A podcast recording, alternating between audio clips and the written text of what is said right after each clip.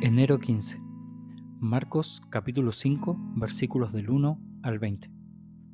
Entonces llegaron al otro lado del lago, a la región de los Gerasenos.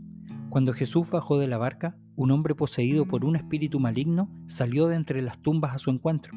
Este hombre vivía en las cuevas de entierro y ya nadie podía sujetarlo, ni siquiera con cadenas. Siempre que lo ataban con cadenas y grilletes, lo cual le hacían a menudo, él rompía las cadenas de sus muñecas y destrozaba los grilletes. No había nadie con suficiente fuerza para someterlo.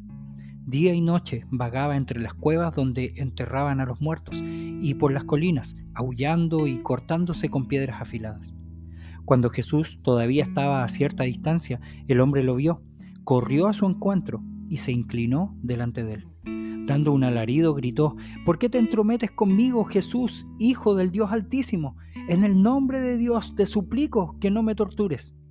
Pues Jesús ya había dicho al espíritu, Sal de este hombre, espíritu maligno. Entonces Jesús le preguntó, ¿Cómo te llamas? Y él contestó, Me llamo Legión, porque somos muchos los que estamos dentro de este hombre. Entonces los espíritus malignos le suplicaron una y otra vez que no los enviara a un lugar lejano Sucedió que había una gran manada de cerdos alimentándose en una ladera cercana. Envíanos a esos cerdos, suplicaron los espíritus, déjanos entrar en ellos. Entonces Jesús les dio permiso.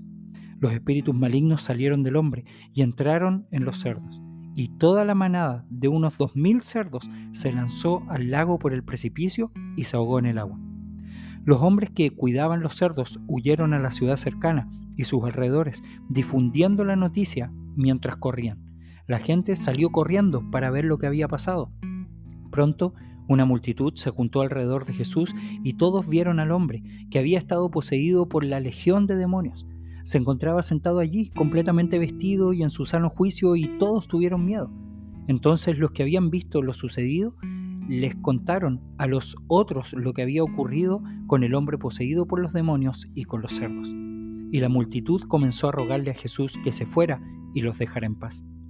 Mientras Jesús entraba en la barca, el hombre que había estado poseído por los demonios le suplicaba que le permitiera acompañarlo.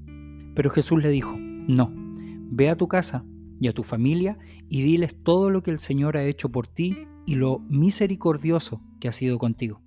Así que el hombre salió a visitar las diez ciudades de esa región y comenzó a proclamar las grandes cosas que Jesús había hecho por él y todos quedaban asombrados de lo que les decía.